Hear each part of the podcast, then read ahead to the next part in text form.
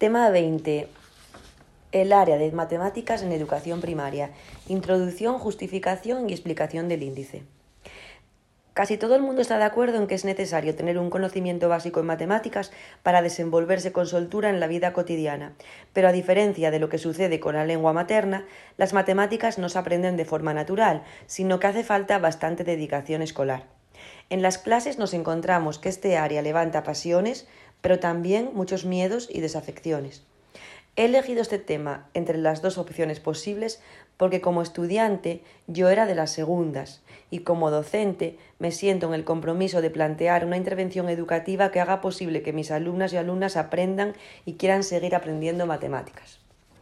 Este tema está relacionado estrechamente con los temas que van del 15 al 19, pero también con el tema 1 y con el resto de temas de áreas, dado el enfoque integrador de la etapa de primaria.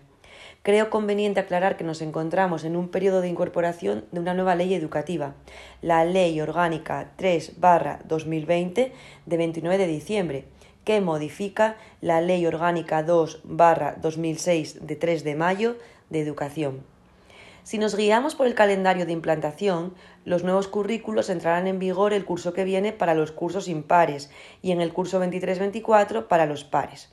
Por lo tanto, el currículo vigente en nuestra comunidad es el Decreto 82-2014 de 28 de agosto, que regula la ordenación y establece el currículo de educación primaria en el Principado de Asturias y que concreta el Real Decreto 126-2014 de 28 de febrero, que establece las enseñanzas mínimas en educación primaria.